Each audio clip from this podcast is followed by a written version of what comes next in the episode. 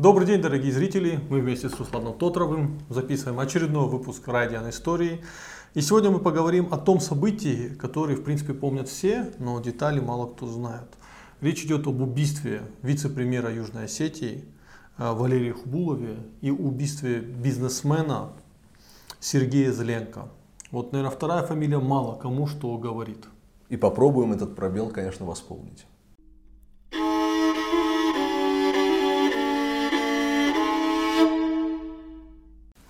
31 мая 1998 года, э, это был воскресный день, э, Зеленко и Хубулов э, отправлялись на рыбалку на озеро Бекан и заехали на товарные ряды рядом с рынком Алан. Дальше читаю вам сводку. В воскресенье днем во Владикавказе преступники расстреляли автомобиль «Мерседес», в котором находились заместитель председателя правительства Южной Осетии Валерий Хубулов и директор местной фирмы «Рисола» Сергей Зеленко. Хубулов скончался на месте, а Зеленко по дороге в больницу. Некоторое время спустя оперативники нашли автомобиль с трупами предполагаемых убийц. То есть, э, очевидно, было заказное убийство. А, для, и для исполнения были вот такие выбраны какие-то, э, скажем, э, местные ноунеймы, ну, которые, видимо, обладали боевым опытом, но просто их использовали как расходный материал. Их трупы потом нашли, один Джоев, другой Кукоев, больше о них глобально ничего не известно. Ну, просто использовали расходный материал. А, и вот, э, Руслан, большинство людей э, и вообще большинство версий, они формируются вокруг того, что это было убийство именно Валерия Хубулова, Э, связанная с его политическими амбициями, с его деятельностью по защите заложников. Ну, он занимался в вопросах не секрет, что на Северном Кавказе это воровали людей, и он занимался вызволением людей из плена. Ну, там много причин называется. Но все забывают, что вполне вероятно это могло быть убийство Зеленко, а Хубулов тут просто оказался рядом. Ну, давай о версиях. Давай разграничим сразу, э, начнем с того, что мы говорим о открытых источниках. Угу. То есть все, все, о чем мы расскажем вам сегодня, это информация, которая так или иначе публиковалась в свободной или не очень свободной, ну, по большей части тогда свободной российской прессе в те да. годы. То есть здесь не будет слухов, здесь не будет домыслов, здесь будут рабочие версии, которые отрабатывало следствие. Я тебе предлагаю сначала э, разобраться с Хубуловским следом, а потом уйти на Зленковский. Ты очень интересную вещь упомянул, и одна из версий следствия тогда действительно была, что это могла быть месть чеченских боевиков, либо же, правильнее сказать, чечено-ингушских боевиков, из-за того, что Валерий Хубулов использует используя обширные связи в своей в, э, означенной мной географии, в том числе связи с Шамилем Басаевым, например, что никогда ни для кого не было секретом, да, выз, помогал вызволять а, из плена осетинских заложников. Самый известный, наверное, случай, это когда а, вы все прекрасно знаете Сослана Сикоева, заместителя министра внутренних да. дел долгие годы, а также Шмидта Дзаблаева, он был заместителем председателя Конфедерации народов Кавказа. Мы с тобой рассказывали о том, как глава этой конфедерации Юсуп Сосланбеков был убит. Да, да. В начале нулевых, да. Так вот, в, в, в вызволении э, Сикоева и Дзаблаева свою лепту внес и Хубулов, и тогда, тогда поймали даже бандитов, при, приговорили к длительному, длительному заключению. И одна из рабочих версий была, что оставшиеся в живых сообщники сказали, что ну вот мы обязательно нанесем ответный удар. Давай просто поясним. А, для людей старше 35 лет а, да, в Осетии, быть... да, кто такой э, Валерий Хубулов, или как его называют Хубу, э, это не секрет. Этот человек э, обладал колоссальным авторитетом э, вообще и на юге, и на севере Осетии, в принципе на всем Кавказе. Мне сейчас трудно даже представить вот, э, фигуру из современной сети, который мог бы обладать таким же авторитетом и такими связями на территории всего Кавказа. Маленькую деталь можно расскажу, просто да. мне кажется, это важный момент. А, он э, довольно нетипичную, имеет биографию для первых самоорганизованных защитников Осетии, да, mm-hmm. потому что он, помимо прочего, еще работал в комсомоле. Да. И я это подчеркиваю вот почему. Когда Олег Тезиев приехал в Цхинвал создавать Южно-Осетинскую армию с нуля, безусловно, он опирался как раз на эти отряды самообороны. И вот тогда был любопытный момент, и я это слышал от него, в том числе из первых уст тоже, так вот получилось еще в те годы, Он, я помню, как он делился своими первыми впечатлениями с отцом, с моим, с друзьями, общими их э, и так далее. И, он, и, и, вот тогда я впервые услышал эту фамилию Хубулов mm-hmm. и впервые, в принципе, увидел Хубулова, потому что Олег очень часто к нам совсем еще молодым Валерием приезжал домой, когда на день, на два они выскакивали во Владикавказ, да, из Южной Осетии э, забрать что-то и так далее. То есть я прекрасно помню совсем еще Хубулова, ну, ему лет 26, наверное, 27 было, да? И вот тогда Тезиев объяснял, почему он выделил Валерия и приблизил сразу. Он говорил, что Хубул и его люди угу. были гораздо организованнее с точки зрения военной дисциплины, хотя никогда ей не обучались профессионально, в отличие от Тезиева, который, наверное, не знаю, может быть, только в Антарктиде военным делом не занимался, да, но не будем сейчас государственные секреты раскрывать. Вот. Я, я сейчас не утрирую. А, вот он говорил, что вот это комсомольское прошлое и способность э, организаторская, безусловно, Хубулова выделяла. Просто вот так, никогда мы об этом не говорили, просто вот такой все, нюанс. кто ровесники э, Хубулова, они говорят, что он был очень авторитетен mm. среди молодежи, обладал крайним авторитетом. Он умел э, организ... он у него были э, хорошие организационные способности, он умел людей убеждать. То есть это такой э, потенциальный лидер, причем в тот момент до его убийства э, Валерий Хубулов однозначно становился президентом Южной Осетии, об этом говорили все. То есть вот все понимали... Достигнув вот, 35-летнего да, возраста. То есть все понимали, что это будущий э, лидер Осетии, будущий президент Осетии. То есть э, Султанбек Табулов президент Осетии на севере, а э, Валерий Хубулов президент Осетии на юге. И это, кстати, могла быть совершенно другая история. Э, вот. То есть вот первая версия это чечено-ингушский террористический да. след. Вторая версия. Э, как раз в это время должны были происходить переговоры между президентом Южной Осетии Людвигом Чебировым с Эдуардом Шеварнадзе. Президентом Грузии. Президентом Грузии. Вот. И в этот момент была версия, что а, Южная Осетия и Грузия могут пойти на сближение. А, все в тот момент обвиняли Людвига Чебирова, что он хочет договориться с Грузией. И с одной стороны, я понимаю тех, кто его обвинял, поскольку среди тех, кто его обвинял, был и мой отец. Но мы тоже должны понять реальность того времени. Никто не верил, что Южную Осетию когда-нибудь признают независимой. И было понятно, что войну надо было как-то останавливать, а единственная возможность остановить войну это ну, хоть как-то достичь каких-то договоренностей. Давай подчеркнем, что это вот не знаю, согласишься или нет, по мне это тоже очень важный момент, и он не имеющий отношения напрямую вот к этой программе нашей сегодняшней, но мне очень важно сейчас проговорить то, что э, дипломатические-политические попытки Людвига Алексеевича в этом направлении, даже если они бы имели место быть, никоим образом не подразумевают эти вот сдачу суверенитета и прочее, прочее. Людвиг Чебиров выступал здесь исключительно с политической платформы. Я тебе больше скажу. Э, учитывая, что Людвиг Чебиров, э, при Людвиге Чебирова моего отца подали в розыск в Южной Осетии. Это было. И на севере Осетии. И очень сложные взаимоотношения. Сейчас, спустя годы, прошло очень много лет, и мы можем адекватно смотреть на ту действительность. В Южной Осетии была политическая борьба, была реальная политика. Э, но и та, и та сторона пыталась, старалась во благо Осетии. Они видели это по-разному. А, но, слава богу, сейчас все мирно с друг другом могут э, пообщаться, поговорить. То есть речь тут идет о том в этой версии, что сошлись конфликт интересов политиков и вояк, последним принадлежал Хубулов, к первым Чебиров, и вот такая вот версия. Я бы сказал, да, была? я бы сказал политиков и политиков, потому что, ну, для многих вообще, для многих после того, как э, фашистские грузинские войска убивали, у многих людей погибли их близкие друзья, Присское кладбище увеличилось вот, ну, многократно. Mm-hmm. Для многих любые переговоры с грузинской стороной это было как однозначное предательство.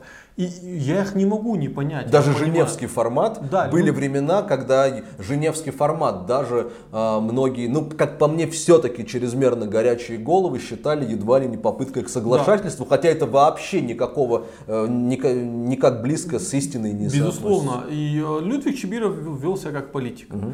И вот была версия, что Валерий Хубулов хочет помешать этим переговорам, и чтобы вот он не мешался в большой политике, его решили убить.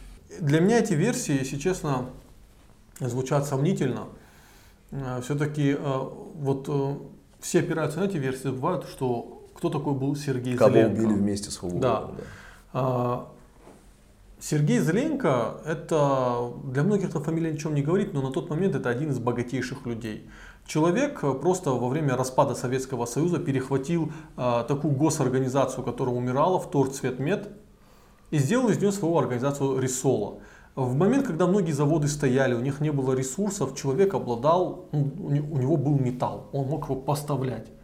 Э, экспортировать, Экспортировать, да, да. То есть ты понимаешь, ну, это колоссальные деньги на тот момент были. Этот человек, он уже э, всю семью перевез в Лос-Анджелес, в США, сам сюда приезжал только по деловым вопросам. Его влияние было на самом деле колоссально. Денежные ресурсы сумасшедшие.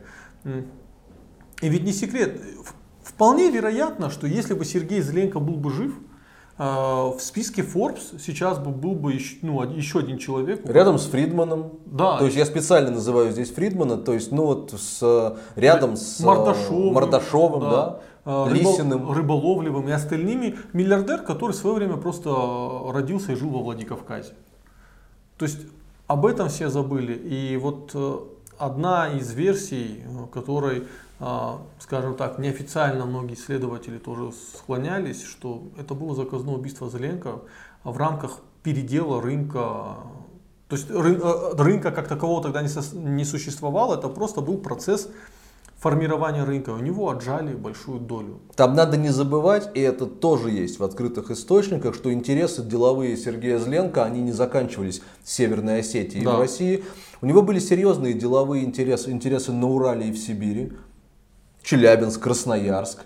И э, когда я говорю Красноярск, и, это, и, мы, и мы с вами вспоминаем о 90-х и об оборонных предприятиях, а также о промышленно производящих предприятиях там, то мы должны понимать примерно какого калибра и пошиба люди в то время заправляли, да. э, крас, э, скажем так, э, якорными красноярскими предприятиями. То есть это безусловно могла быть версия. И был еще один момент, который также отрабатывало следствие. Это связующая нить, возможная между Зленкой и Хубуловым все-таки в виде квайсинских рудников. А, да, да, это квасийские рудники, что возможно... Вообще, э, квасийские рудники это отдельная тема, которую надо посвятить, по-моему, большой, большой выпуск, потому что вокруг них очень много слухов было что там залежи золота, что там э, ну, что там э, кого-то загоняли, что там mm-hmm. трупы есть какие-то. Ну, там очень много городских легенд вокруг этих рудников. И вот одна из версий была, что Зеленко хотел как-то эти рудники ну, начать разрабатывать. А все в Южной Осетии почему-то, ну, многие в Южной Осетии были уверены, что там какие-то сумасшедшие залежи золота или каких-то драгоценных металлов. Вот. Еще один момент. Но почему э, все, скажем так, быстро отвергают историю о том, что это могло быть убийство именно Зеленко, а Хубул быть побочной жертвой? Потому что Валерия Хубулова несколько раз предупреждали о готовящемся покушении. Но вы должны понимать, что такое Южная Осетия в 1998 году. И что такое предупреждение о покушении да. в середине-конце 90-х в Южной Осетии? Это как за хлебом сходить. Да расстрелы, э, там, переделы рынка для Цхинвала того времени это было ну, абсолютно нормальная жизнь. Э, расстрелы, убийства, сжигание автомобилей – это полный хаос. Э, а особенно видных деятелей. Есть такая книга «Герой Квайсы», вы можете ее открыть, и просто посмотреть, сколько молодых людей было убито. Вы просто смотрите по, по годам, когда не было боевых действий. Вы обратите внимание, что очень много молодых э, лидеров Южной Осетии, э, подающих надежды, были убиты в тот момент, когда боевых действий с Грузией не было. Такое ощущение. Многие даже есть конспирологическая теория, что в Южной Осетии просто зачищали поле от м, слишком молодых и интенсивных, поскольку все-таки правда хотели, чтобы Южная Осетия э, все-таки потом э, слить ее составом Грузии. Ну, есть такая версия, как бы, ну, городская легенда. Просто правда было слишком много убийств в один момент. При этом надо понимать, что с огромной долей вероятности убивали э, осет... молодых осетинских пассионариев далеко не грузины. Да. Это, очевидный, это очевидная вещь. И то, о чем мы с тобой не раз, наверное, уже говорили, главная печаль этой истории, если сейчас фигуру Сергея Зленко вынести за скобки, да, при всем уважении, да. но все-таки это не осетинская фигура, это другая история. Если вынести его, его фигуру за скобки и посмотреть после, на поли, общественно-политический ландшафт послевоенной Южной Осетии 90-х, то мы действительно с тобой увидим, что практически большинство главных пассионариев полегло уже потом. Да. И во многом, к сожалению, э, причиной тому, причины тому были не политические, а гораздо больше коммерческие. Вот еще очень печальный момент. Ну, я скажу, что э, вот этот передел, mm. вот этот хаос, который происходил после развала Советского Союза, это кровь, они лишили Осетию ну, реально лучших сынов. Э, поскольку убить э, стало очень просто, если возникал человек, а как правило человек с характером, это всегда человек-проблема, его просто устраняли. Без зазрения совести использовали для этого каких-то вот абсолютно вот ребят, там, которые просто умели нажимать на курорт. Потом этих ребят также расстреливали и оставляли в ямах. Валерий Хубулов, правда, мог стать президентом Южной Осетии. И Возможно, история вообще могла повернуться по-другому, учитывая крайне радикальное отношение э, Хубулова к Грузии, учитывая его очень, ну, он был в хорошем смысле астинским националистом, он, безусловно, был за э, формирование единого астинского пространства. Э, здесь, был, здесь мог бы стать президентом Султан, Султанбек Таболов, это была бы шикарная связка. Ну, знаете как, Дайте нам возможность помечтать. Но это была бы реально, мне кажется, что это была бы реально другая история. А, Тут важный момент, кстати, вот то, Алик, ты говоришь, другая, мне кажется, вернейшим определением. Да. Я не возьму, не могу взять на себя смелость по югу, по крайней мере, говорить, что это было, эта история была бы лучше, она была бы другая. Да. А Сергей Зеленко это любопытный и пример, я бы даже сказал, феномен того, как, возможно, самый влиятельный уж точно самый влиятельный неосетин в Осетии да. и один из самых влиятельных в принципе людей в Осетии канул в небытие. Исчез просто. Вы не найдете сегодня ни видео вот в доступе в открытом, ни фотографии. Ну, он был максимально непубличным человеком, да, но он был одним из самых влиятельных людей.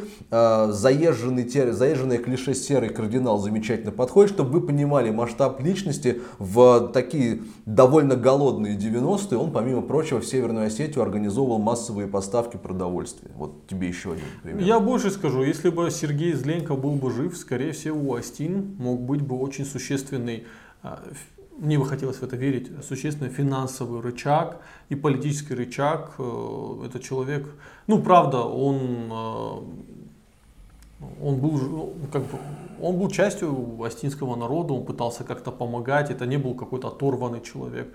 Он здесь вырос, он здесь построил карьеру, а, деньги он зарабатывал по всей России, возможно, небольшая доля от этих денег могла бы оставаться в Осетии. И, может быть, здесь было построено несколько заводов, а, может быть, здесь бы происходила модернизация заводов. Ну, а, история бы тоже повернулась по-другому. Да, это вот на самом деле по потере человеческого капитала, вот это убийство Зеленко и Хубулова, это, наверное, самая масштабная потеря человеческого капитала для Осетии, ну вот одномоментно. Да, вполне возможно. Вот. К сожалению, все забывают об этой печальной истории потихоньку-потихоньку. Хотя вот, а, опять же, повторюсь, а, мы а, все-таки не марксисты, и мы искренне верим в большую роль личности в историю. И что просто исчезновение одного человека, история может, вот, которая должна была развернуться сверхпозитивно, может просто закончиться очень печально. Да, это так. Вот. Все зависит от лидеров, все зависит от э, тех, кто идет за своей идеей и готовы стоять за нее до конца. А, к сожалению, Осетия в 1998 году таких лишилась. На этом завершим наш выпуск. Спасибо большое, что остаетесь с нами. Всего хорошего. Счастливо.